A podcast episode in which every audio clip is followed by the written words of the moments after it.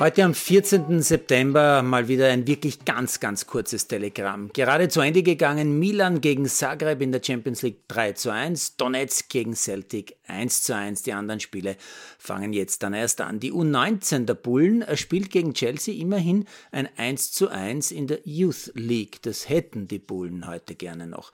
Bei der Basketball-EM schafft Frankreich in einem Krimi gegen Italien nach Verlängerung erst den Einzug ins Halbfinale. Gegner ist entweder das Slowenien oder Polen wird noch heute Nacht ausgespielt. Das zweite Halbfinale heißt Deutschland gegen Spanien. Sonst hatte der Mittwoch eigentlich nur zweit- und drittrangige Fußballmeldungen zu bieten. Und vom Dienstag habe ich eigentlich nur einen Nachtrag bzw. eine Frage.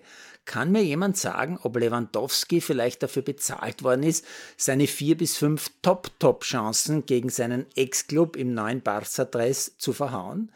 Ja, war natürlich eine Scherzfrage, aber jetzt echt. Die letzten 100 Jahre gefühlt hat er für meinen Erzfeind Bayern alles, aber auch alles getroffen. Jetzt, wo er bei meinem Herzensclub Barca spielt, trifft er nichts mehr.